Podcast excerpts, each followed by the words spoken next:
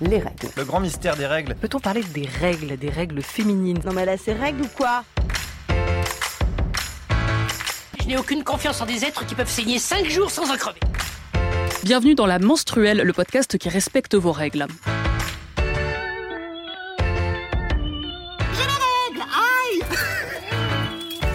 Je suis Lisa et ce mois-ci, nous vous proposons un épisode particulier. En ce printemps 2020, toute la France, une bonne partie de l'Europe et même du monde, est confinée à cause de la pandémie du coronavirus. Ça veut dire que pour nous cinq, qui réalisons chaque mois ce podcast, eh bien, nous ne pouvons pas nous retrouver. On a donc envisagé toutes les possibilités. Enregistrer à distance, alors que d'habitude on préfère être tout ensemble autour du micro, ne rien diffuser, après tout, vu le contexte, ou alors vous proposer cet épisode spécial. Finalement, on a fait le troisième choix. Pas de discussion à bâton rompu entre nous, vous n'entendrez presque que ma voix, celle d'une invitée qui a accepté de nous répondre par téléphone, et des archives. Aujourd'hui, on va vous parler d'un petit comprimé qui a tout changé, un médicament qui a modifié nos corps, nos utérus, nos psychologies aussi. Aujourd'hui, on retrace avec vous l'histoire de la pilule contraceptive. Les règles, boum Voilà, et là, oups, on a perdu 200 000 auditeurs. Commençons par une question. Pourquoi parler de la pilule? Pourquoi pas le stérilet, le retrait, le préservatif, le spermicide, le slip chauffant, toute méthode qui permet de garder le contrôle de sa fécondité. Pourquoi ne pas parler de la contraception dans son ensemble, d'ailleurs? La pilule a une place un peu à part dans l'arsenal des outils qui nous permettent d'avoir des rapports sexuels sans grossesse. Si on exclut les méthodes, disons, naturelles comme le retrait ou le fait de surveiller son cycle pour éviter les périodes de fécondité, la pilule est la première contraception de masse qui va avoir, en plus, un effet très important sur nos corps. C'est un reflet des luttes féministes sur une bonne partie du XXe siècle. La preuve, s'il en fallait, que la médecine n'est pas un phénomène hors sol, une science dure, pure, exempte de considérations politiques et sociales. Que d'autant plus quand elle s'intéresse au corps des personnes assignées femmes à la naissance, la médecine est une histoire aussi faite de racisme et de misogynie. Au début, la pilule était une libération. Nombreuses étaient les féministes qui réclamaient sa légalisation au nom du droit des femmes à gouverner leur corps, à assouvir leurs désirs en dehors de tout projet de maternité, à sortir du rôle quasi exclusif de mère que la société voulait nous imposer. Au début, la pilule, c'était le contrôle, le pouvoir, la promesse d'une autre place pour les femmes. Ou plutôt c'est comme ça qu'on le voit aujourd'hui, c'est comme ça qu'on le présente. On se rendra compte, comme souvent dans l'histoire, que les motivations n'étaient pas aussi altruistes que ça, et que le féminisme est souvent passé au second plan. Finalement, l'idée que les femmes puissent exister en dehors de la maternité a presque autant découlé de la légalisation de la pilule qu'elle en a été à l'origine. Et aujourd'hui, notre appréciation est beaucoup plus nuancée. On le savait dès le début, mais maintenant on ne se tait plus la pilule modifie nos hormones, elle a un impact sur notre libido, sur notre poids, notre santé mentale, notre santé tout court d'ailleurs. Plusieurs dizaines de personnes menstruées au bas mot meurent à cause de leur pilule chaque année. La liberté, au final, ça a un coût. Notre histoire commence aux États-Unis en 1951. Wainoni Harris chante la Lovin Machine, cette circonstance, la guerre de Corée fait rage pendant que les Français s'enlisent en Indochine. L'affaire du pain maudit frappe la petite ville de Pont-Saint-Esprit dans le Gard et en débouche le tout premier Beaujolais nouveau de l'histoire.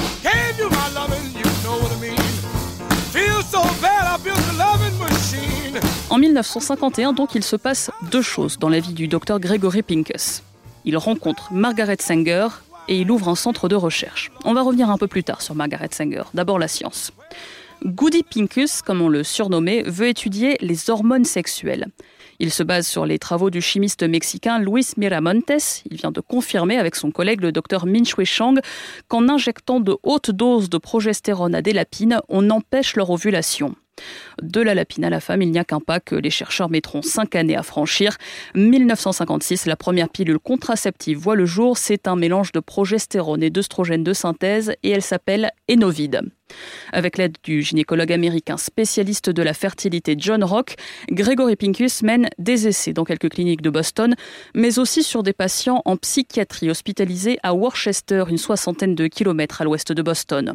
Les familles sont prévenues, mais les cobayes, il n'y a pas d'autre mot, à qui l'on administre les médicaments n'ont pas donné leur consentement. C'était conforme aux règles de l'époque, mais aujourd'hui ce serait contraire aux normes éthiques des essais médicaux. Fait intéressant, des hommes aussi ont reçu ces médicaments. Les chercheurs voulaient explorer la piste de la stérilisation pour les hommes, des hommes homosexuels. Mais finalement, ils ont vite abandonné parce que le traitement avait pour conséquence de rabougrir les testicules. Castrer chimiquement de force des gens, ok, mais on ne touche pas aux bijoux de famille. Grégory Pincus a certes eu le courage de se lancer dans des recherches sur la contraception, sujet hautement tabou à l'époque, mais ce n'était pas un philanthrope ni ce qu'on appellerait aujourd'hui un chic type. Autre temps, autre mœurs, comme on dit, mais vous allez voir dans cet épisode que cette excuse trouve bien vite ses limites. Après les tests sur le sol américain, Gregory Pincus et John Rock se rendent à Porto Rico et à Haïti pour des tests de plus grande ampleur. Porto Rico, à l'époque, est un protectorat américain, autrement dit une ancienne colonie à qui on fait semblant de rendre un peu de pouvoir. Des femmes portoricaines, mais aussi quelques Australiennes et des Françaises participent à l'expérience sans qu'on leur dise vraiment ce qu'elles prennent. Premier résultat mitigé parce que les doses administrées sont beaucoup trop élevées. Cinq femmes portoricaines y laisseront la vie sur les 130 qui participent au premier essai qui permettra la mise sur le marché de la pilule. Cinq femmes dont on balayera le destin d'un revers de la main, mortes pour la science, mortes pour le progrès. Elles n'auront même pas droit à une autopsie. On n'a donc aucune preuve aujourd'hui que leurs décès sont liés à la pilule. Les recherches plus récentes s'orientent toutefois vers la piste de l'embolie pulmonaire ou cérébrale. Autre temps, autre mœurs, encore une fois, excuse bien confortable, alors que déjà à l'époque, de nombreuses militantes et intellectuelles se sont opposées à ces tests à Porto Rico. Finalement, en 1957, Enovide est mise sur le marché aux États-Unis, pas tout de suite comme contraceptif. Pendant trois ans, le médicament n'est prescrit qu'aux femmes qui se plaignent de dérèglement de leur cycle menstruel. Puis en 1960, la pilule est commercialisée comme contraceptif. Il faudra attendre 1972 pour que toutes les femmes, y compris les célibataires, puissent se la faire prescrire grâce à une décision de la Cour suprême. En 1982, l'interdiction de publicité pour les contraceptifs est supprimée. Who says all birth control pills have to be the same? Who says? Who says you have to have 12 periods a year on the pill? Who says? Did you know? Did you know? Did you know that when you're on a birth control pill, there is no medical need to have a monthly period? Who says? Who? Who? Repunctuate your life with fewer periods. Ask for Seasonique. Et Margaret Sanger, alors Margaret Higgins Sanger est une infirmière new-yorkaise née à la fin du 19e siècle. Militante féministe et anarchiste, son cheval de bataille, c'est que les femmes puissent contrôler leur corps. Sa propre mère a connu 18 grossesses au cours de sa courte vie. Avant la Première Guerre mondiale, Margaret Sanger travaille dans les quartiers pauvres de New York, où elle côtoie notamment des immigrantes irlandaises très pauvres. Son quotidien, les femmes confrontées à des grossesses à répétition, les fausses couches et surtout les avortements clandestins. Chaque année, il tue des centaines de femmes.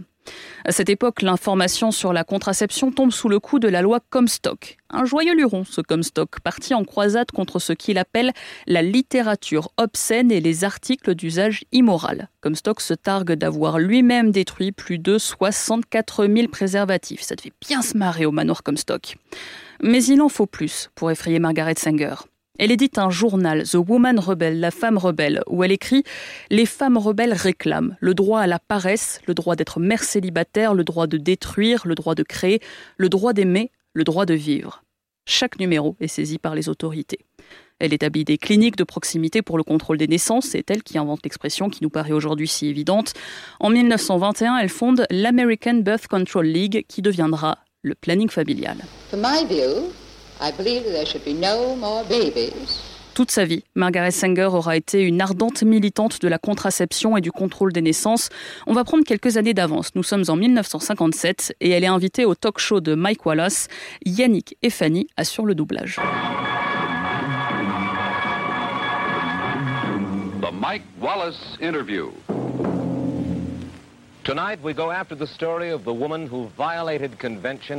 Ce soir, nous rencontrons la femme qui a défié les conventions et les oppositions pour mener le combat du contrôle des naissances aux États-Unis. C'est Madame Margaret Sanger, qui a connu la prison à huit reprises en raison de ses actions. Quand elle a ouvert la première clinique de contrôle des naissances en 1916, contrôle des naissances était un gros mot. Madame Sanger, pourquoi l'avez-vous fait? Mr. Wallace, it's hard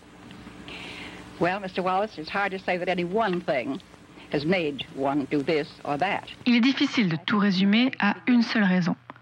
Je viens d'une famille nombreuse. Ma mère est morte très jeune après avoir eu 11 enfants. Cela m'a marqué. En tant qu'infirmière, j'ai rencontré de nombreuses femmes qui cherchaient un moyen d'éviter une nouvelle grossesse. inquiète alors qu'elle venait d'avoir un enfant ou de subir un avortement. Ce sont ces nombreuses raisons qui m'ont donné la conviction qu'il fallait faire quelque chose. Je n'aime pas voir les gens souffrir, je n'aime pas la cruauté. Quand on est infirmière, on voit beaucoup de cruauté et de souffrance inutiles. You see a great deal of cruelty and unnecessary suffering. Well, let's look at the official Catholic position. Examinons la position officielle de l'Église catholique, qui est opposée à la contraception. Je vous lis une publication qui s'appelle La boîte à questions. Elle dit ceci à propos du contrôle des naissances. L'objectif principal du mariage est la naissance des enfants. Quand un couple marié utilise des méthodes de contrôle des naissances, c'est immoral et non naturel. En quoi cette opinion est-elle problématique? Now, what's wrong with that position? Well, it's very wrong. Elle est très problématique. Ce n'est pas la bonne manière de voir le mariage. L'amour est toute relation envers un homme et une femme. Men and women. Well, the natural law La loi naturelle, disent-ils. Euh, La fonction première du sexe et du mariage est d'avoir des enfants. Vous êtes en désaccord avec cela Agree with that? I disagree with it 100%. Je suis en désaccord à 100%. Je pense que l'amour, que l'attirance entre un homme et une femme, que la plupart des très belles relations n'ont rien à voir avec les enfants. C'est secondaire. Beaucoup de couples mariés très heureux n'ont pas un enfant chaque année. Comment les autorités de l'Église catholique peuvent-elles savoir que ce n'est pas naturel? Après tout, ils sont célibataires, ils ne savent rien de l'amour, ils ne savent rien du mariage, ils ne savent rien de la mise au monde d'un enfant. Et pourtant, ils nous parlent comme si c'était Dieu lui-même.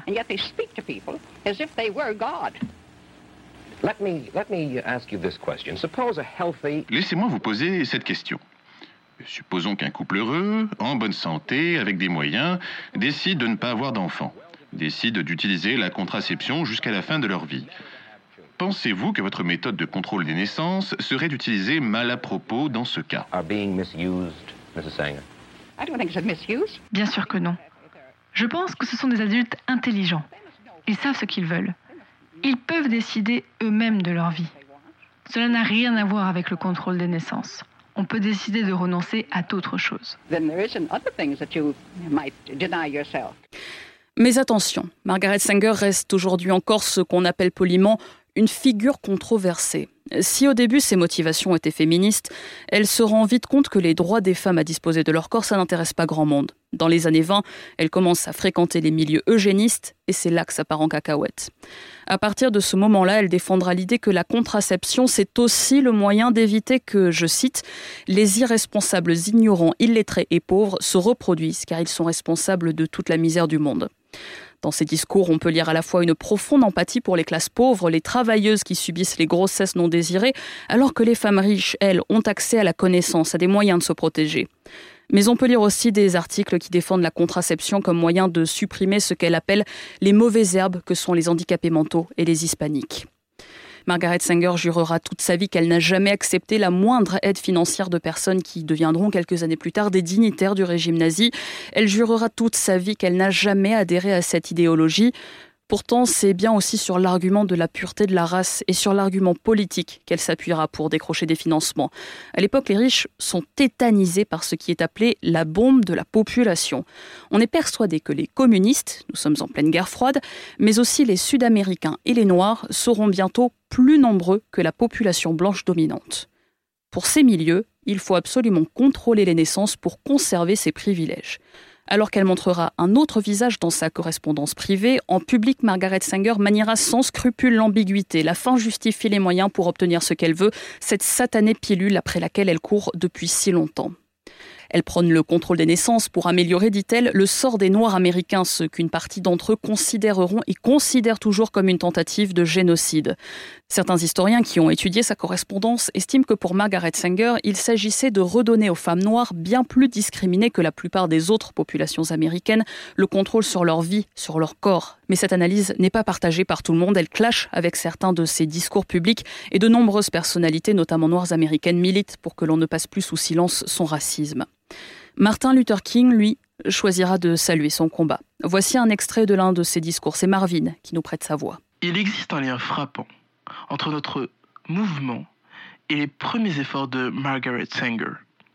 Elle, comme nous, a vu les terrifiantes conditions de vie dans les ghettos. Elle, comme nous, savait que la société est empoisonnée par ces taudis. Comme nous, était une partisane de l'action, une résistante non violente. Elle acceptait le mépris et les insultes jusqu'à ce que sa vérité soit révélée à des millions d'autres. Au tournant du siècle, elle s'est rendue dans les bidonvilles et elle a installé des cliniques de contrôle des naissances. Et pour cela, elle a été envoyée en prison parce qu'elle violait une loi injuste. Pourtant, les années lui ont donné raison. Elle a initié un mouvement qui répond à une loi supérieure, préserver la vie humaine dans des conditions humaines. Margaret Sanger a dû commettre ce qui était considéré comme un crime pour enrichir l'humanité. Et nous honorons son courage et son discernement, sans lequel rien de tout cela n'aurait pu commencer. Notre combat pour l'égalité par la non-violence n'aura pas été aussi déterminé sans cette tradition établie par Margaret Sanger et d'autres comme elle. Les Noirs n'ont pas un simple intérêt académique ou ordinaire pour le planning familial. Ils en ont une préoccupation spéciale et urgente. En 1921, donc, Margaret Sanger fonde le planning familial. 30 ans plus tard, elle rencontre Gregory Pincus, celui qui mettra au point la pilule. Elle lui fait rencontrer l'une de ses amies, Catherine McCormick, biologiste de formation, suffragette, deuxième femme diplômée du MIT et incidemment richissime. C'est elle qui financera les travaux du bon docteur Pincus, elle aussi qui le mettra en contact avec d'autres bourses bien pleines. Depuis la recherche jusqu'à la commercialisation, 2 millions de dollars d'investissement, l'équivalent de 12 millions de nos jours. Ce sont donc ces deux femmes qui permettront à la pilule de voir le jour. L'époque, mesdames et messieurs, je prenais déjà la pilule contraceptive. Ça, c'est magique. On vous donne ça, t'as 14-15 ans. Personne t'explique c'est quoi. C'est bourré d'hormones de je sais pas trop. Peut-être que ton corps va mal réagir. Peut-être que dans 20 ans, on va se rendre compte que c'était du poison. Nous voici en 1960, année bisextile qui commence par un vendredi. Cette fois, c'est Elvis qui fait danser l'Amérique et on atteint les 3 milliards d'êtres humains.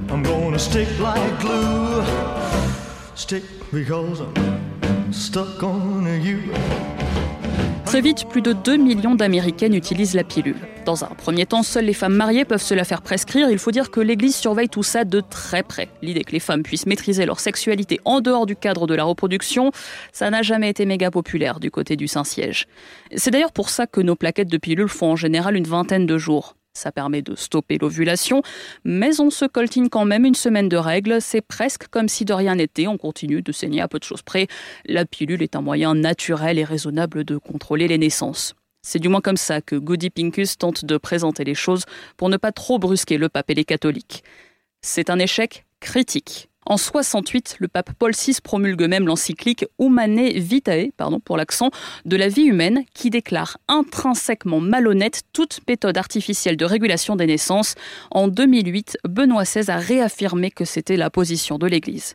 Bref, en 2020, alors qu'on se prépare à aller sur Mars, l'Église est toujours opposée à ce que les femmes disposent librement de leur corps et puissent s'envoyer en l'air en toute tranquillité d'esprit. Il ne faut quand même pas jeter tous les catholiques avec l'eau du baptême, parce que déjà en 68, cette position du Vatican vis-à-vis de la contraception a provoqué de très très vifs débats, y compris au sein de l'Église.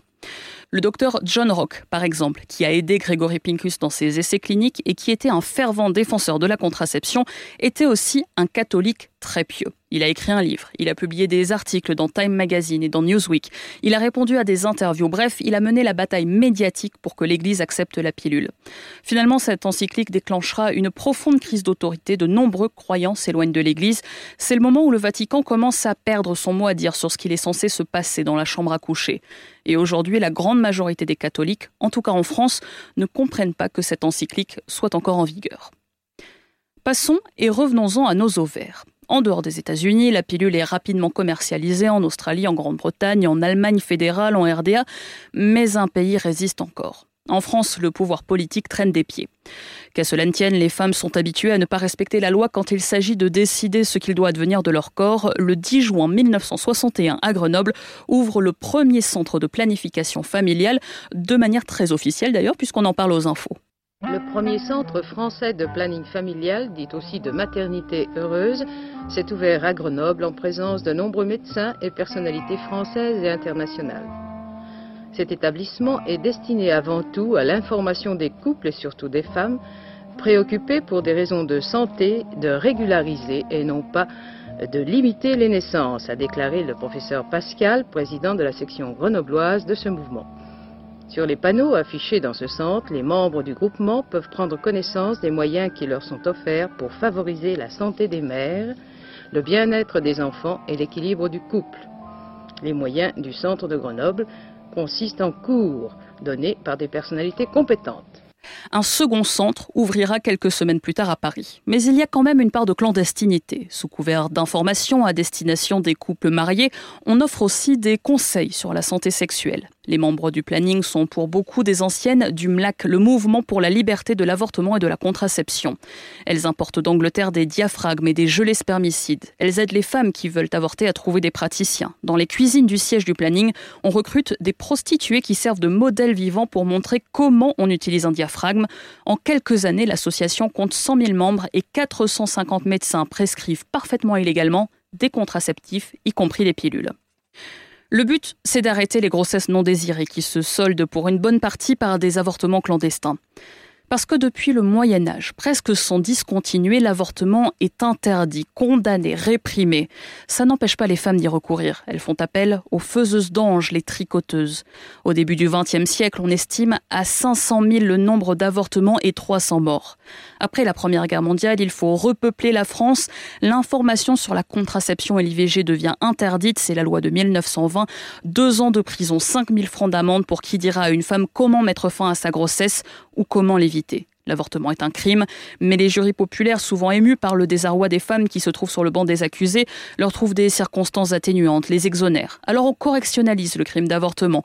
Plus de cours d'assises, ce sont les magistrats qui seuls prononcent les peines. La contraception est à peine mieux considérée pour ses opposants, c'est un empêchement de naissance, un meurtre sans verser une goutte de sang. Pourtant, les lois comme celle de 1920 n'ont jamais fait la preuve de leur efficacité. La natalité ne remonte pas en 1920 ni les années suivantes, au contraire, elle continue de baisser. Elle ne remontera qu'aux premières allocations familiales.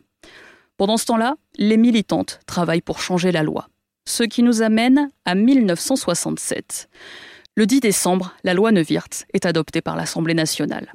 Quelques jours plus tard, le général de Gaulle la signe depuis Colombey les deux églises. Il n'aura signé que deux lois depuis Colombey les deux églises. La pilule devient légale en France. Mais comme aux États-Unis, cette loi est le fruit d'un long combat. Depuis les années 50, la question du contrôle des naissances revient de plus en plus dans les médias français. Les plus grandes plumes de l'époque prennent position. Bon, moi je vous ai apporté une relique. Enfin, une relique, euh, ce qui est une relique pour moi. C'est une collection de vieux numéros de l'Observateur. Pourquoi? Parce que, avant de partir en vacances, le Parlement français a adopté une loi autorisant enfin l'usage de la pilule et des contraceptifs en France, sous certaines conditions, mais ceci est une autre histoire car ce n'est pas le fond du problème que nous voulons aborder aujourd'hui. Ce que nous voulons dire, c'est que cette révolution dans les mœurs françaises, c'est aussi et surtout une victoire de la presse. Depuis 12 ans, en effet, les journaux français menaient campagne en faveur du contrôle des naissances. Et ils y avaient un certain mérite, car justement, euh, la loi de 1920 qui vient d'être abrogée euh, menaçait de saisie et de poursuites judiciaires les journaux qui parlaient du contrôle des naissances. Et souvent, le gouvernement s'est servi de cette loi pour saisir les journaux et pour les poursuivre devant les tribunaux. Alors j'ai essayé de retrouver ce qui, dans ma mémoire, était le premier article que j'avais lu dans la presse française sur ce sujet. Et grâce à Hector de Galard, un des rédacteurs en chef de l'Observateur, qui m'a prêté sa collection personnelle, j'ai retrouvé cet article que voici, et qui a paru en novembre 1955, le 10 novembre 1955, il y a donc 12 ans, sous le titre 600 000 avortements valent-ils mieux que le contrôle des naissances? À la même époque d'ailleurs, dans Libération, le journal d'Emmanuel Dastier de la Vigerie, journal qui hélas a disparu depuis, paraissait aussi une grande enquête sur le même sujet et très courageuse de Jacques de Rogy. Alors voilà, on dit souvent du mal de la presse, et je voulais saisir cette occasion de lui tirer un coup de chapeau. Celui qui mènera la bataille législative s'appelle Lucien Neuwirth, Lulu la pilule comme on le surnommera. Pendant la guerre à 17 ans, Lucien Neuwirth débarque en Angleterre. C'est l'âge des premiers émois. Les jeunes anglaises qu'il fréquente utilisent des moyens de contraception, des spermicides effervescents. La première fois, ça ne m'avait pas bouleversé, raconte-t-il, mais tous mes camarades des forces françaises libres plus vieux que moi étaient à la fois stupéfaits et furieux. Ils se demandaient mais pourquoi on n'a pas tout ça nous en France? On est les rois des imbéciles. Décidé à ne plus vivre dans un pays d'idiots, Lucien Neuwirth garde cette expérience en tête. La suite de sa vie ne fera que renforcer sa conviction que toutes les femmes doivent avoir le droit et la capacité de maîtriser leur fécondité. Finalement devenu député, il plaidera sa cause auprès du général de Gaulle. Il le raconte dans Question d'époque, une émission de France Culture au micro d'Eliane Contini et enregistrée à l'occasion des 30 ans du vote sur la pilule. 50 minutes pour faire basculer le général et l'histoire. Euh, le général m'avait dit un jour, à l'issue d'un déjeuner privé, avec mon épouse d'ailleurs, et il m'avait dit D'une Neuwirth, il faudrait que vous veniez me parler de votre affaire. Bon, alors j'avais été lui parler de mon affaire. il en avait entendu Et- parler ah comment bah, euh, je savais, C'était partout. euh, on en parlait partout. bref. Et donc j'ai été le voir, ça a duré 50 minutes. J'ai j'ai plaidé, j'ai plaidé mon, mon dossier. Et il ne disait pas un mot. D'ailleurs, c'est assez impressionnant en face de soi un homme d'une telle stature euh, qui vous écoute et qui dit rien. Quand on présente un dossier, on aime bien être relancé de temps en temps. Là, je n'étais pas relancé. Et, et donc, j'ai plaidé ce dossier. Et puis, finalement, je crois que c'est le dernier argument que j'ai donné qui a dû l'emporter. Enfin, de mon point de vue, c'est ça. Euh, au, cours de, mon exposé, j'avais pris le contre-pied concernant la démographie, concernant la morale. Enfin, j'avais essayé de, de démonter les arguments de nos adversaires. Et j'ai conclu en disant, écoutez mon général, à la libération, vous avez donné le droit de vote aux femmes. Elles l'avaient bien mérité par leur lutte dans la résistance. Eh bien maintenant, je crois que les temps sont venus de leur donner le droit de maîtriser leur fécondité. Les femmes représentent la, la mo- la moitié, de, notre population. Il faut que ce soit des citoyennes à part entière. Et elles, maintenant, il faut leur donner le droit de maîtriser leur fécondité. Alors, il y a eu un silence, et puis le général me dit, c'est vrai. Transmettre la vie, c'est important. Il faut que ce soit un acte lucide. Continuez. Et le mercredi suivant, euh, ce qui prouve que c'était quand même un patron, le mercredi suivant, en Conseil des ministres, il a souhaité que, que la loi soit inscrite à l'ordre du jour de l'Assemblée en disant c'est pas un problème au gouvernement, c'est pas au, problème, au gouvernement de décider, c'est au Parlement d'en délibérer parce que c'est un problème de société. Vient donc l'heure de défendre le texte au sein de l'hémicycle. L'humanité chronique l'épopée. Ce vote a bien failli ne pas avoir lieu. Les manœuvres de couloir se sont succédées depuis 48 heures à une cadence accélérée pour faire capoter le projet. Ce fut d'abord une offensive lancée par une cinquantaine de députés appartenant à divers groupes et notamment à l'Union démocratique 5e République. Ce commando anti-pilule a déposé toute une série d'amendements tentant de minimiser l'importance des textes présentés par M. Neuwirth, lui aussi élu 5e République. Lucien Neuwirth racontera que c'est une véritable course contre la montre qui s'est engagée. Il faut que la loi soit approuvée avant la fin de la session pour que la navette parlementaire puisse faire son œuvre, que le texte soit examiné par les sénateurs avant de revenir sous l'hospice des députés et espérer une adoption avant la fin de l'année. Je sentais les forces contraires s'organiser pour faire barrage à la loi, dit Lucien Neuwirth. On entendait des choses invraisemblables. Lucien Neuwirth raconte l'âpreté de ce combat dans l'émission 7 sur 7 avec Henri Chambon dans les années 80. Vous vous souvenez des, des difficultés que vous avez rencontrées euh, avec vos, Mon Dieu. vos collègues parlementaires? Écoutez, pour vous donner une idée, euh, pour vous donner une idée de ce qu'ont été les débats, pour vous donner une idée de ce qu'ont été les débats, je vais simplement vous citer un extrait.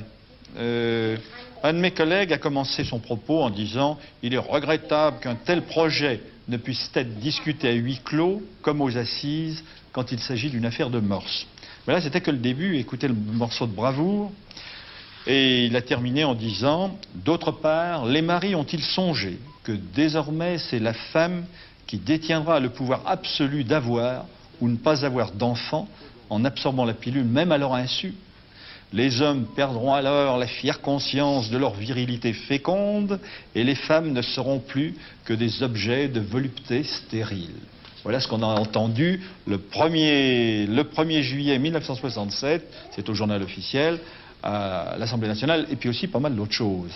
Il y avait l'opposition euh, politique, il y avait la raillerie, on vous appelait le, le père la pilule, Oui. et il y avait aussi les petites tracasseries au niveau Ah ben, personnel. Ah ben ça, je, je vais vous en parler. D'ailleurs, ma fille est bien placée pour vous en parler, puisqu'elle avait 13 ans et demi, elle était dans une institution privée, et un beau jour, euh, on a demandé à mon épouse de venir voir la directrice, on lui a expliqué qu'une délégation de parents d'élèves était venue dire que, mon Dieu, cette euh, petite fille qui avait 13 ans et demi à l'époque, connaissait un certain nombre de choses, c'était ennuyeux pour les autres petites filles et qu'il valait mieux la retirer. Et on l'a retirée de l'institution à ce moment-là.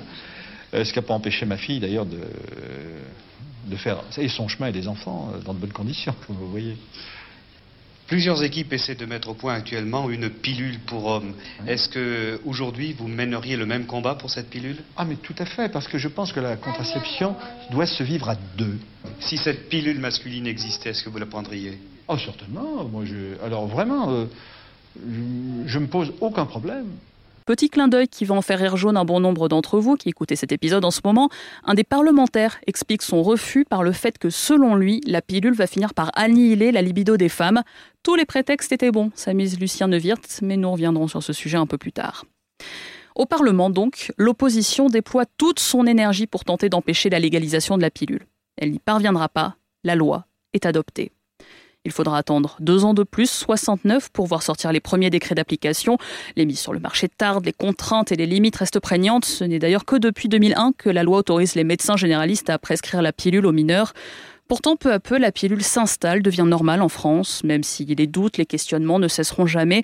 Exemple d'une question posée par une auditrice de France Inter à un médecin qui participe à une émission consacrée au sujet en 1970. Allô? Oui, bonjour madame.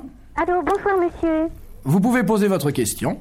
Euh, il s'agit d'un traitement euh, de façon à soigner un fibrome avec hémorragie. Alors, euh, le médecin m'a donc préconisé le traitement de la pilule, mais je dois vous dire que j'ai déjà suivi ce traitement à la suite d'une opération il y a sept ans. Et j'ai suivi donc ce traitement pendant un an. Le résultat a été, je dois dire, catastrophique puisque j'ai pris 10 kilos et que psychiquement, eh bien, ça n'allait pas du tout. Euh, J'avais des crises nerveuses, je pleurais énormément, etc. Alors pense- c'est pourquoi j'étais assez réticente pour reprendre Oui. ce traitement qui, bien sûr, euh, maintenant est différent puisque la pilule, je crois savoir, euh, est- a évolué, bien sûr. Mais quoi qu'il en soit, ça fait maintenant plus d'un mois que j'ai recommencé. Et de nouveau, eh bien, je me sens excessivement nerveuse.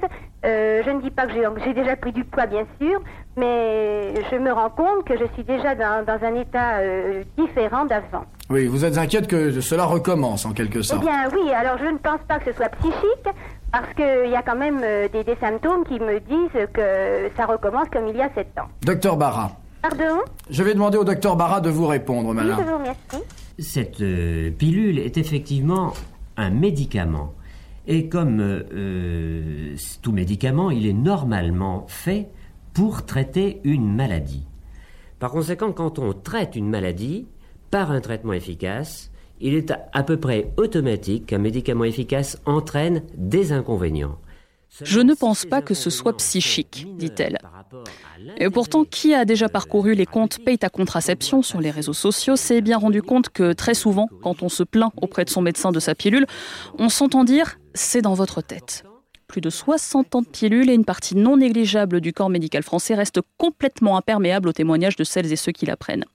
Et ça, Sabrina Debusca ne le supporte plus.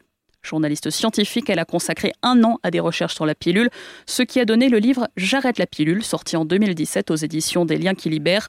Deux ans plus tard, elle a publié Marre de souffrir pour ma contraception, manifeste féministe pour une contraception pleinement épanouissante. C'est elle aussi qui gère les comptes Paye ta contraception. Alors nous nous sommes appelés au téléphone. Désolé, le son téléphone c'est pas top. J'espère que le propos vous fera oublier ce petit inconvénient de forme.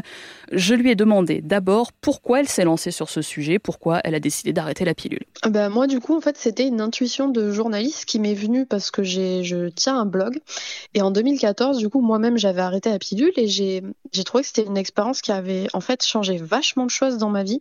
À savoir que, en positif comme en négatif, voilà, j'avais, par exemple, bah, j'ai réalisé que j'avais perdu ma libido pendant plusieurs années quand je l'ai arrêté. Donc ça, par exemple, ça m'avait un peu marqué. Et puis j'ai retrouvé, moi qui suis assez sportive, j'ai retrouvé plein de bénéfices santé. J'étais beaucoup plus en forme, des bénéfices de créativité aussi. Enfin, en fait, ça m'a vraiment, ça a un peu changé ma vie d'arrêter la pilule. Et j'en ai témoigné en fait sur mon site internet, sur mon blog saurait.fr. Et ça a été un déferlement. C'est un peu comme si j'avais ouvert la boîte de Pandore. Moi, je pensais que j'étais un peu seule en fait à vivre ce que j'ai vécu. Et en fait, là, j'ai eu plein, plein, plein de témoignages et puis surtout plein de questions de, de, de lectrices. Et j'ai, du coup, j'ai décliné cet article en, plusieurs volets tellement ça a eu de succès.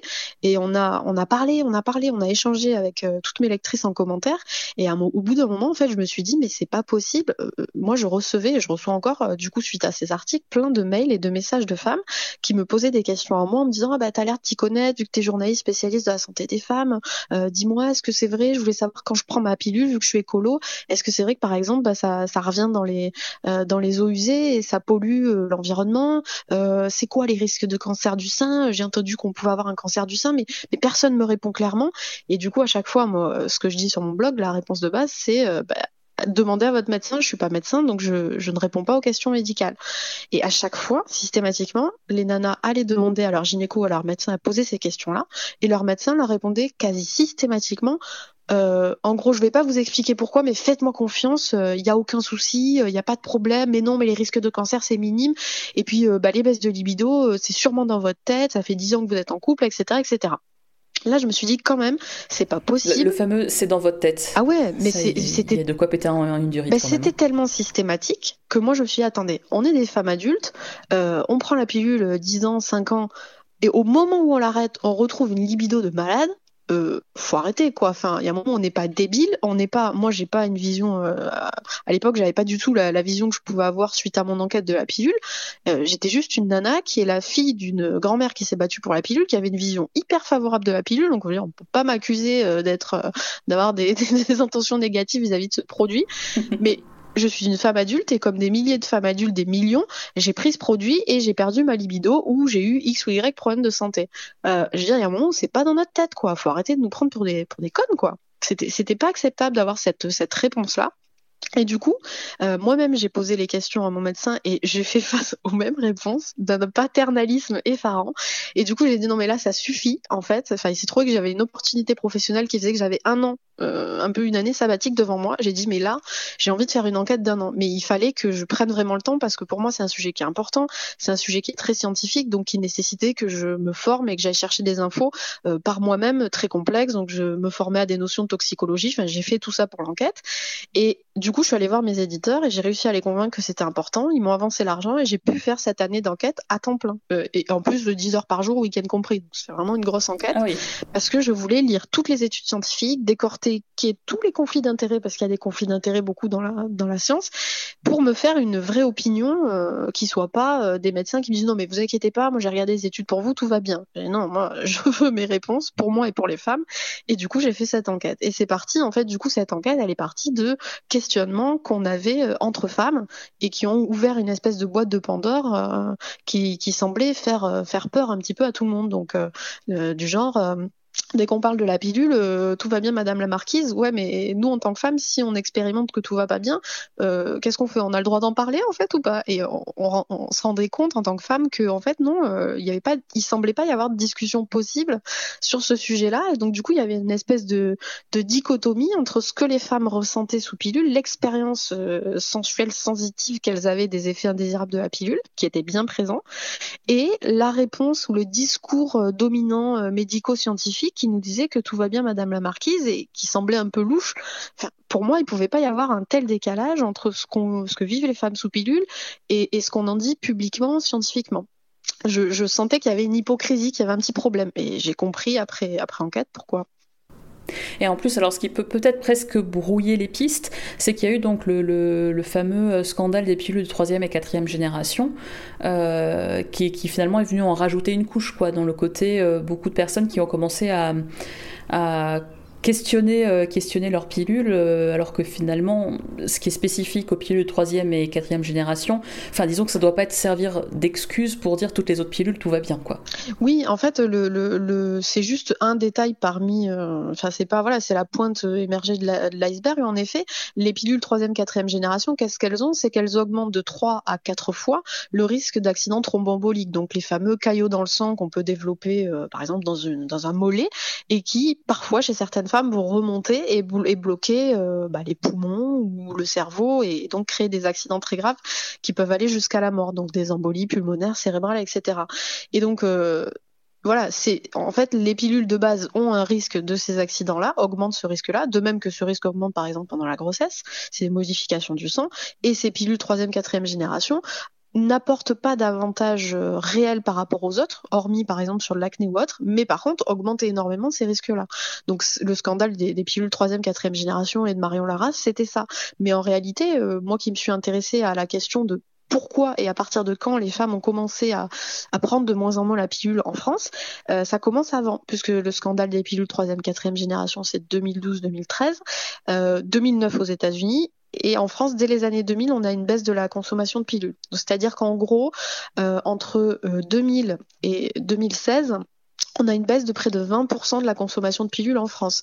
Donc les femmes, en fait, ont avaient déjà commencé à, se détacher de, la contraception hormonale avant même ces scandales-là. Donc ces scandales en ont rajouté une petite couche, mais finalement pas tant que ça. Moi, j'ai pas tant de témoignages euh, que ça de femmes qui ont arrêté la pilule suite à ces scandales. Par contre, de femmes qui ont réalisé que la pilule était un médicament qui pouvait avoir des effets indésirables qui vont jusqu'à la mort, oui, mais euh, la prise de conscience sur les hormones, elle y était avant. Mais ce qui est fou finalement, c'est que ce scandale des, euh, des, pilules de troisième génération, donc il est arrivé 13 ans après euh, le, le, début de, on va dire, euh, la, la, décroissance de l'utilisation des hormones pour les Françaises en tout cas, et pourtant, vu qu'on en a beaucoup parlé de ce scandale, aujourd'hui encore, il y a des médecins qui disent non mais voilà, c'est un effet de mode, c'est parce qu'à un moment on en a beaucoup parlé, mais le fait qu'on on ne veuille pas, qu'on veuille trouver une contraception alternative, c'est juste la mode. Mais bon, c'est... Ouais, en fait, c'est... Ça tient pas trop quoi. En fait, c'est ça, c'est le fossé générationnel typiquement. C'est-à-dire qu'en fait, les médecins, euh, faut, faut, comprendre que la plupart des médecins ou des gynécos qui sont actuellement en exercice euh, ont été formés il y a un moment. Enfin, en gros, c'est pas la génération des trentenaires. La génération qui arrête le plus la pilule, on le voit dans les, les études de l'INED et de l'INSERM, euh, c'est les jeunes, mais pas les trop jeunes. C'est pas les, pas forcément les, les 15-18 ans. C'est plutôt euh, les, les 20-35 ans. Donc c'est cette génération-là actuellement qui arrête le plus les, les hormones, ou qui cherche une contraception alternative. Et c'est un fossé générationnel parce que bah, la plupart des gens qui sont nos médecins, nos gynécos, ils ont, ils ont 20, euh, 30 ans de plus que nous, ils ont plus euh, 40, 50, 60 ans, c'est pas la même génération. Et du coup, ils disent que c'est un effet de mode parce qu'ils voient tout, tout plein de, de, de, jeunes femmes de 20, 30 ans qui ne veulent plus d'hormones. Mais ce sont les mêmes euh, qui euh, mangent bio et qui ne veulent plus de pesticides. En fait, c'est une nouvelle génération qui est en gros la génération qui, après 70 euh, ans de chimie, est en train d'hériter d'une planète mourante et voit le truc venir et se dit, ben, en fait, nous, on, veut changer le paradigme et on veut pas, pour notre vie, pour notre planète et tous les êtres vivants qui l'habitent, continuer sur cette folie de mettre de la chimie partout alors que même les scientifiques aujourd'hui nous expliquent que oui, il faut, enfin, si on continue à cette cadence-là, on va dans le mur. Donc en fait, c'est un problème de génération. Et le problème, c'est que la pilule a été tellement un, acquis, un symbole tellement fort qui a permis aux femmes de faire tellement de choses, d'acquérir tellement de liberté, que les générations précédentes euh, sont encore dans ce souvenir de ce qu'était la vie euh, euh, sans pilule, ou en tout cas de ce qu'on leur a rabâché de la vie sans pilule, et du coup, pour eux, euh, on peut pas toucher en fait. On peut pas. La, la pilule, elle a une aura intouchable. Ils refusent de la critiquer. Ils y arrivent pas. Et, c'est ça en fait l'histoire. C'est toujours la même chose. C'est-à-dire que euh, on a toujours l'impression que les jeunes sont des ingrats, mais c'est pas qu'ils sont des ingrats. C'est juste qu'ils ont les combats de leur génération. Et du coup, euh, à l'époque, on voyait pas les problèmes de. On n'avait pas euh, tout ce qu'on sait aujourd'hui sur les perturbateurs endocriniens. Donc, c'était vraiment un miracle la pilule, les hormones de synthèse. On n'avait pas de regard vraiment euh, critique dessus. Aujourd'hui, on sait que si on peut éviter, c'est mieux. Mais ça, à l'époque, on le savait pas. Donc, il a fallu attendre trois générations qui soient détachées un peu plus idéologiquement de tout ça, de femmes qui soient elles-mêmes fortes, qui travaillent, qui soient indépendantes économiquement et qui, du coup, puissent euh, détacher ça du fait que ce soit euh, permis grâce à la pilule. Donc je pense qu'il a fallu ça. Il a fallu que ça, que ça avance, que ça change pour se détacher de ce côté euh, émotionnel et avoir un regard un peu plus euh, bah, en fait objectif sur ce qu'est la pilule et ce qu'elle est réellement. Oui, et surtout pour aussi comprendre que le fait de remettre en cause la pilule et l'utilisation qu'on en fait, c'est pas un combat antiféministe, au contraire. Ah ben non, ben, moi quand j'ai sorti le livre et que j'ai vécu et assez durement de des attaques de toutes parts parce qu'il y avait ce côté manichéen de à partir du moment où vous dites la moindre chose négative sur la pilule, on vous tombe dessus, que je trouve ridicule puisque pour le coup, euh, voilà, moi-même je suis journaliste féministe, mes écrits sont là depuis des années, on peut lire euh, tout ce que j'ai fait est public, donc je, je suis pas manif pour tout, je suis pas en embuscade très clairement. Moi-même j'ai pris la pilule 10 ans, ma, grand-mère s'est battue euh, pour la pilule et le planning familial, donc voilà, on peut pas m'accuser d'avoir. Moi-même je voulais la pilule d'ailleurs à 16 ans quand j'ai commencé ma vie sexuelle, je suis allée tout de suite chez gynéco et c'était je me posais même pas la question, je voulais ma pilule. Et c'est qu'après que j'ai eu un regard critique là-dessus. Donc euh, non, en fait, aujourd'hui, c'est juste que on sait que les hormones de synthèse, euh, si on peut s'en passer pour le corps, c'est mieux. Et en fait, justement, aujourd'hui, on veut avancer, c'est-à-dire que grâce à la, à la contraception moderne, pilule et stérilée, donc qui a été légalisée en France dans les années 60, on a pu permettre aux femmes de décider précisément le planning des naissances, puisqu'avec le retrait, c'était un peu trop aléatoire. Le retrait fonctionne plutôt pas mal si on l'utilise bien. C'était ce qui ce qui était en, place en France depuis 1750. Que moi, je suis remontée dans l'histoire et on voit qu'à partir de 1750, on ne sait pas pourquoi, les Français étaient en avance par rapport aux autres Européens et ont commencé à avoir une diminution assez importante des naissances. Euh, ce qui fait que par exemple, dans nos têtes, l'idée que les femmes avaient toutes cinq gamins avant euh, la pilule, c'est totalement faux, puisque en gros, avant la légalisation de la contraception en France, on était à 2,5 enfants par femme. Et après, on est passé à 2 enfants par femme. Donc on n'était pas des, enfin les nanas n'avaient pas cinq gamins comme ça, et les, avortements clandestins permettent pas de, euh, de, de dire que c'était euh, grâce à ça. Donc en gros, les femmes s'étaient déjà débrouillées dans l'alcôve euh, pour trouver des solutions pour diminuer les naissances avant la légalisation. Et puis après, c'est arrivé. Et aujourd'hui, maintenant, en fait, on est juste en train de dire, écoutez, euh, la pilule, c'est génial, ça a permis plein de trucs. Par contre, les effets indésirables, en fait, on n'en peut plus. On n'en peut plus euh, de, de, perdre notre libido pendant des années pour assumer la charge contraceptive. On a envie de la partager. Tiens, d'ailleurs, avec les hommes, cette charge contraceptive. Il y en a plein. Pourquoi pas, tiens. Ben, voilà, exactement. Il y a, en fait, il y a plein de choses qui ont changé. Et et, là, on arrive à un moment où du coup, on se rend compte qu'en fait, depuis les années 60, il n'y a rien de nouveau qui a été fait au niveau contraception, notamment parce qu'on n'y met pas les budgets qu'on n'a pas envie de chercher, parce qu'en fait, on s'est dit, la pilule, c'est le truc miracle, le problème de la contraception est réglé, merci, au revoir.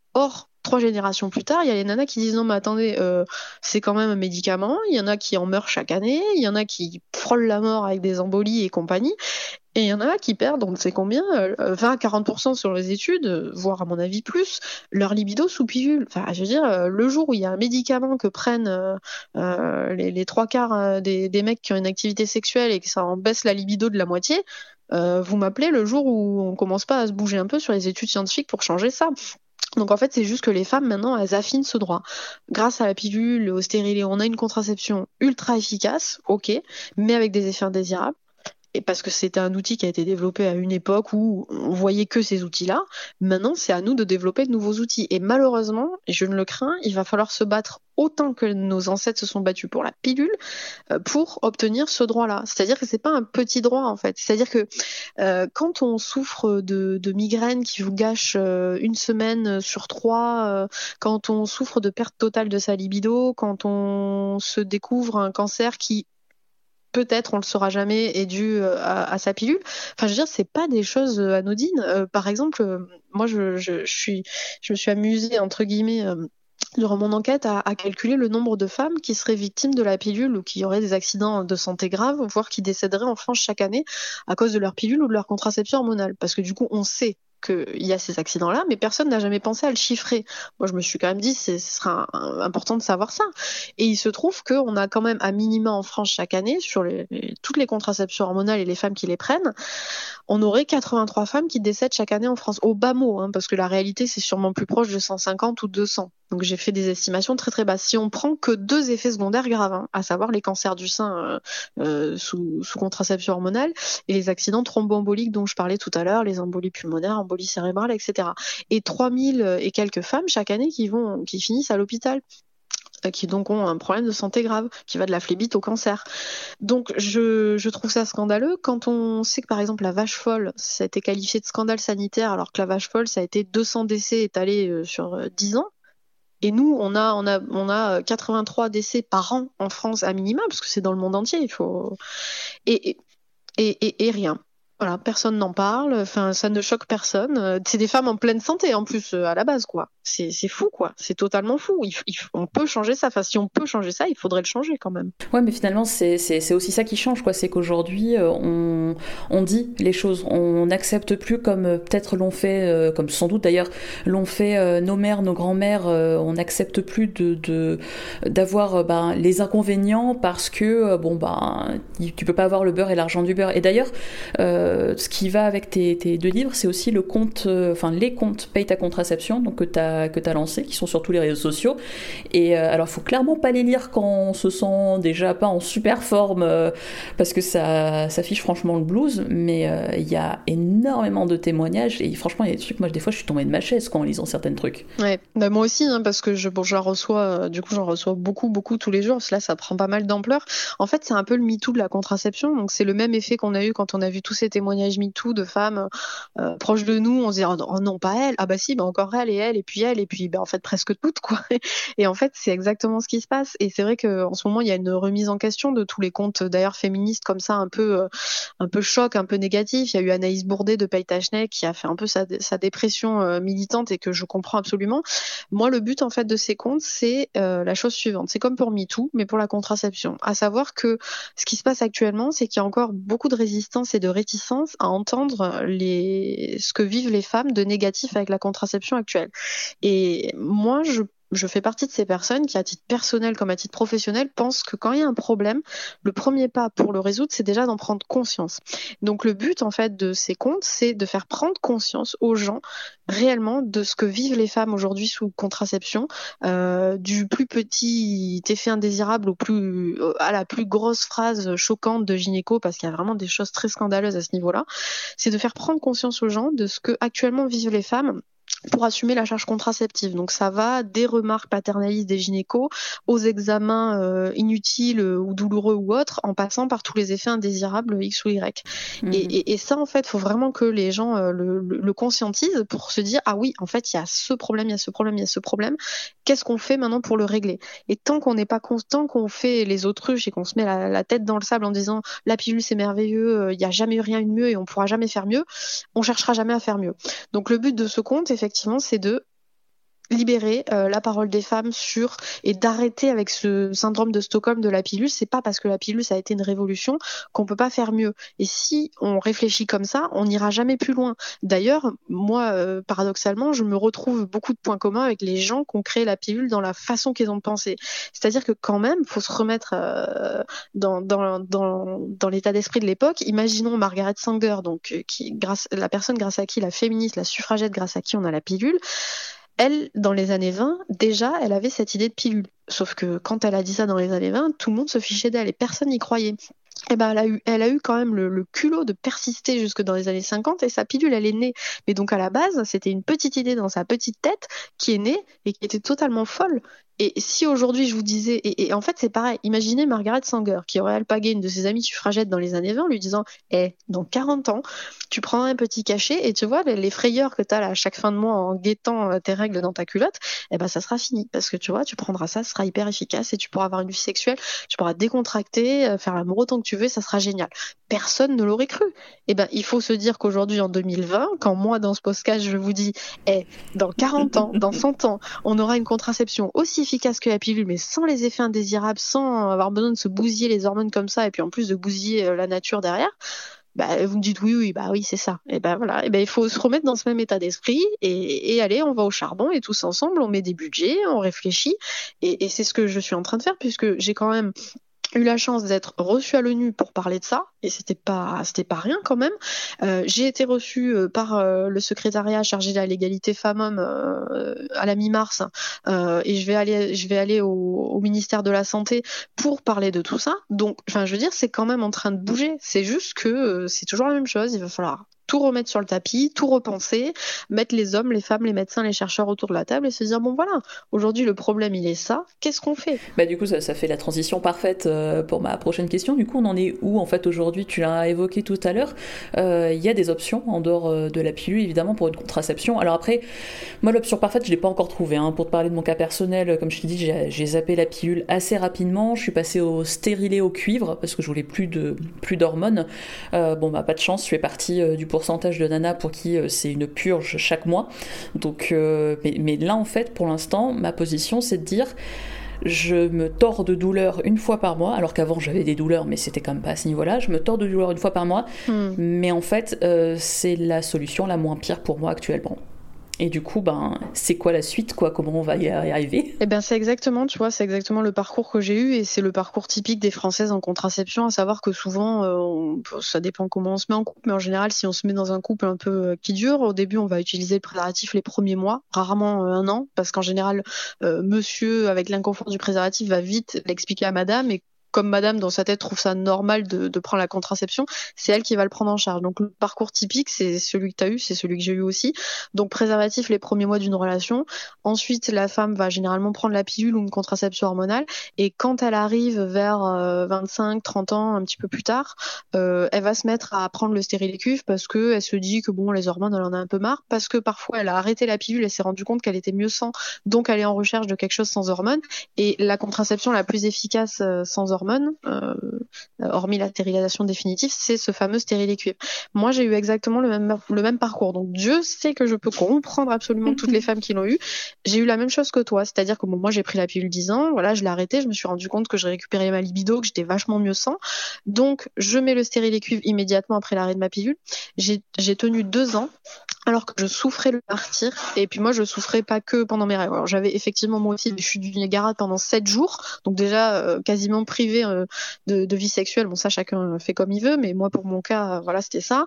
Euh, le fil que sentait mon partenaire, et en fait moi, ça me faisait des douleurs en permanence. J'avais en permanence, j'avais un ventre de femme enceinte de trois mois gonflé. En fait, ça me faisait une inflammation perpétuelle et c'était atroce. Et j'ai tenu deux ans comme ça. Moi, après coup, je trouve ça fou. Je me dis, tu vois à quel point, parce que pour moi c'était la contraception de la dernière chance. Je me disais, mais merde quoi, euh, tu veux plus reprendre d'hormones, ça je voulais vraiment plus. Euh, je, mets les cuves, je, je, souffre le martyr pendant deux ans, mais c'est un truc de malade. Et j'ai tenu deux ans parce que je me disais, je voyais pas d'autre solution. Et parce que je me mettais tout sur les épaules et que je me disais, oh non, le préservatif, c'est chiant, c'est machin. Alors je voulais pas revenir au préservatif. Et finalement, au bout de deux ans de souffrance, j'ai commencé à chercher autre chose parce que j'en pouvais vraiment plus. Mais si si j'avais pas souffert à ce moment-là, j'aurais même pas cherché en fait.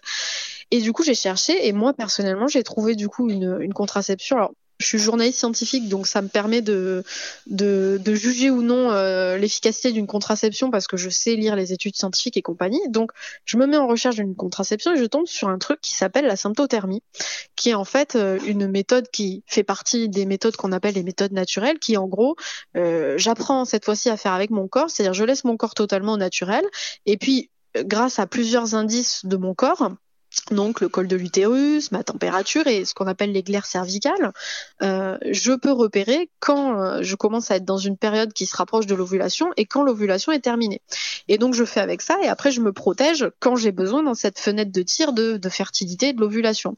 Et du coup moi je fais ça depuis maintenant, je sais plus, ça fait cinq ans que je fais ça. Et en fait j'en suis ravie. Et j'étais dégoûtée qu'on m'ait jamais parlé de ça avant.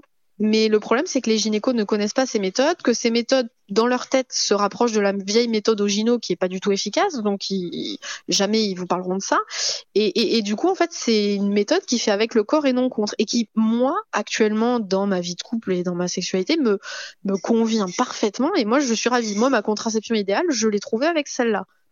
Euh, mais je tombe un peu de ma chaise parce que j'ai jamais entendu parler de ça. Bah, du coup, moi j'en ai. En fait, la symptothermie, j'ai permis euh, vachement avec euh, du coup avec j'arrête la pilule, j'en ai touché deux mots dans j'arrête la pilule parce qu'en fait cette contraception là, quand tu l'utilises, elle est quasiment. Alors tu peux l'utiliser de manière différente, c'est-à-dire bon, voilà, t'as ton corps, tu le laisses tranquille et en gros tu sais, t'as une fenêtre de 10 à 15 jours dans le mois, ce qui est quand même assez important, de, de fertilité où tu dois faire gaffe. Donc donc du coup, moi aujourd'hui je suis ravie. Moi je j'ai j'ai 30 ans, donc moi ma fertilité elle est diminuée, je suis dans un, couple stable où du coup, pour moi, si j'ai une grossesse, c'est pas un drame. Donc j'ai pu tester ce truc-là.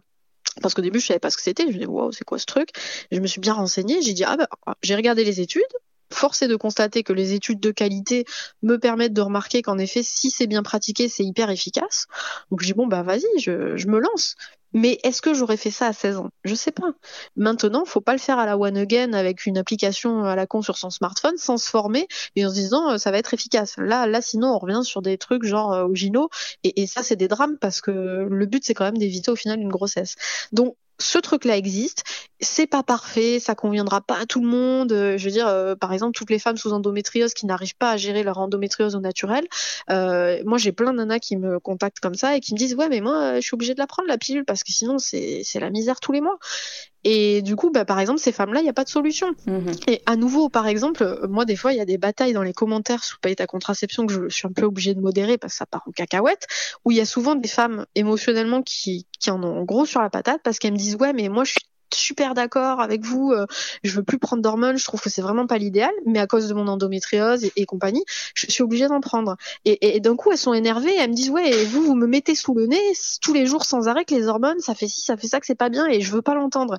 Et je leur dis mais vous savez, faut pas qu'on s'énerve euh, vous et moi ensemble, parce que entre guillemets, la, faute elle est à qui? La faute elle est à, à cette société qui depuis la pilule et depuis 60 ans, depuis même plus longtemps maintenant, n'a pas développé mieux. C'est-à-dire que la faute c'est pas aux nanas qui souffrent, la faute c'est pas aux nanas qui sont obligées de prendre des hormones parce qu'elles n'ont pas le choix. La faute c'est de cette société qui a cru que la pilule c'était le miracle, qui le croit encore et qui du coup sous prétexte que la pilule c'est génial, alors qu'il y a plein de femmes qui arrêtent pas de dire qu'il y a plein d'effets indésirables, mais on veut pas les entendre. Comme pour MeToo, on n'a pas voulu entendre les femmes pendant des décennies, donc on veut pas entendre les femmes. On dit que c'est un produit miracle. Merci, au revoir, il y a rien à voir, circuler. Bah non, ça va être à nous de nous battre pour dire on veut des budgets, on veut de l'argent sur la table pour développer mieux parce que c'est scandaleux que les femmes soient obligées de prendre des hormones pour avoir une contraception efficace alors qu'elles ne le veulent pas. C'est tout. Et alors du coup, euh, le miracle, euh, le pari que tu faisais tout à l'heure, euh, est-ce qu'on a des chances de le voir arriver un jour? Ben moi je pense qu'on a des chances si on se bat pour. Et malheureusement, moi je dis souvent en rigolant à mes amis, à mes proches, tout le monde aime baiser, mais personne n'aime parler de contraception. Mais c'est la vérité en fait. Franchement, moi je, je vois. Alors j'ai eu de la chance. Mon, mon livre J'arrête la pilule, il est sorti en poche. Il a fait un carton. j'ai fait plein d'interviews à l'international. J'ai des américaines qui sont venues me filmer pour parler de moi dans un docu. Donc c'est un mon enquête d'un an, j'arrête la pilule, elle a, franchement, elle a, elle a eu un retentissement que j'imaginais pas. On l'a, on l'a bien vendu. Il y a plein de jeunes femmes, même des youtubeuses qui lisent pas trop des livres, qui s'y sont intéressées. Donc, c'est top. C'est un sujet qui intéresse les femmes. Mais malheureusement, le problème est qu'on délègue encore beaucoup aujourd'hui aux médecins. Et du coup, enfin, euh, je veux dire, il faut qu'on comprenne, nous, jeunes femmes qui en avons marre de, prendre des hormones pour la contraception, que si on se bouge pas les fesses, comme se sont bougées les fesses nos grand-mères pour la pilule, ça changera pas, en fait. En plus, actuellement, il y a très peu de budget. Donc si on ne râle pas au effort euh, comme on l'a fait pour l'IVG, pour la pilule, ça va pas tomber du ciel euh, en claquant des doigts. Donc aujourd'hui, on fait avec les solutions comme ça.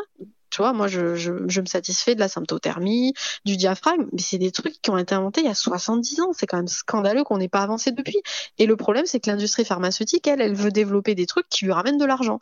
Donc, par exemple, la symptothermie, ça ne ramène de l'argent à personne. Parce qu'une fois que la femme, elle est formée, ça lui coûte 300 euros, elle, se forme en une journée où elle achète un, un manuel et elle fait ça sérieusement. Moi, c'est ce que j'ai fait parce que j'avais pas les sous. Et elle est formée pour toute sa vie. Ah bah c'est bête, ça ramène pas d'argent. Alors qui va financer ça? Voilà, qui va financer ça? Qui va financer par exemple On dit ah bah oui mais les études elles sont pas euh, elles ont pas été faites sur suffisamment de femmes pour que euh, on dise à des jeunes femmes par exemple d'utiliser cette méthode ou qu'on puisse la perfectionner. Bah ouais mais mettez des budgets sur la table, c'est toujours la même chose. Je veux dire euh, dans dans mon second livre le Marre de souffrir pour ma contraception euh, qui a été illustré par l'illustratrice Joy, elle met une elle, elle fait une comparaison avec le fait qu'on va sur la lune et que dès qu'il s'agit de problèmes d'érection pour ces messieurs, là, on trouve énormément de budget. Euh, enfin, en tout cas, il y a eu beaucoup plus d'études que sur tout ce qui touche à la douleur des femmes, aux règles ou à la contraception. Donc voilà, à nouveau, c'est toujours la même chose. Si on décidait qu'il y en a marre que les femmes souffrent pour leur contraception, que c'est plus acceptable, on mettrait les budgets sur la table et peut-être que dans 10, 20, 30, 40, 50 ans, on aurait quelque chose de plus acceptable. Par exemple, en Inde, c'est ce qu'ils ont fait. Ils ont financé le gouvernement indien a financé une étude sur une contraception masculine qui coûterait très peu cher parce que c'était leur problématique et qui ramène pas d'argent à l'industrie pharmaceutique et qui là a passé les tests sur les humains avec succès et qui pourrait être sur le marché en Inde, pas chez nous encore, euh, d'ici quelques mois. Et ça s'appelle le Rizug. Et le Rizux, c'est une espèce, en fait, c'est un espèce de polymère de gel qu'on injecte dans les canaux euh, par lesquels passent les spermatozoïdes. Et du coup, les spermatozoïdes ne peuvent plus rejoindre euh, le liquide de- qui forme l'éjaculation. Et, et du coup, on a une contraception masculine hyper efficace. Et il suffit d'enlever le gel du canal spermatique le jour où monsieur veut procréer. Et ça se passe très bien. Mais par contre, ça, ça ramène très peu d'argent, puisque c'est une injection en ambulatoire chez un médecin qui peut durer jusqu'à apparemment euh, 10 ou 15 ans. Donc euh, voilà, je veux dire, euh, à partir du moment, comme par hasard, où on cherche, on trouve. Donc euh, bah, va falloir chercher. Voilà, c'était une partie de la conversation que nous avons eue avec Sabrina de Busca. On vous mettra bien sûr tous les liens pour la retrouver sur les réseaux sociaux et pour trouver ses livres. Les pauvres alligators euh, de Floride voient la taille de leur pénis diminuer. C'est parce que les urines contenant des estrogènes sont relarguées dans ces lacs et responsables donc de modifications Il serait facile de limiter la pilule à un magnifique combat féministe. Pourtant, quand on se penche sur cette histoire, qu'on va un peu plus loin que les articles succincts qui se contentent de célébrer un outil de libération des corps, on découvre vite que l'avènement de la pilule tient presque autant, si ce n'est plus, à une histoire faite d'impérialisme, d'homophobie, de racisme et de misogynie. Ça n'enlève rien au combat de nos mères et de nos grands-mères. Les deux peuvent cohabiter. Celles et ceux qui voyaient dans la pilule un outil de domination, celles et ceux qui y voyaient un outil de libération. Et ça ne nous empêche pas non plus de poursuivre le combat pour que les prochaines générations puissent disposer de leur corps complètement sans y sacrifier leur santé. Mais qu'on soit clair, rien, rien ne justifie que l'on vous juge sur vos choix de contraception. Que vous décidiez de prendre la pilule ou pas, pour des raisons qui n'appartiennent qu'à vous, à aucun moment cet épisode n'avait vocation à vous juger ou à vous stigmatiser. Notre credo, il est et il restera votre corps, votre utérus, votre choix. Et puis c'est tout. Alors voilà, vous êtes arrivés au bout de cet épisode spécial pilule et spécial confinement. Merci encore à Fanny que vous aurez reconnu, à Marvin et à Yannick d'avoir prêté leur voix. Merci à Sabrina de Busca de nous avoir répondu. Comme d'habitude, vous retrouvez plein de documentation et de liens dans la description de l'épisode. Allez y jeter un œil si vous voulez approfondir le sujet parce que pour éviter de faire un épisode de 4h40, on a été obligé de couper plein de choses.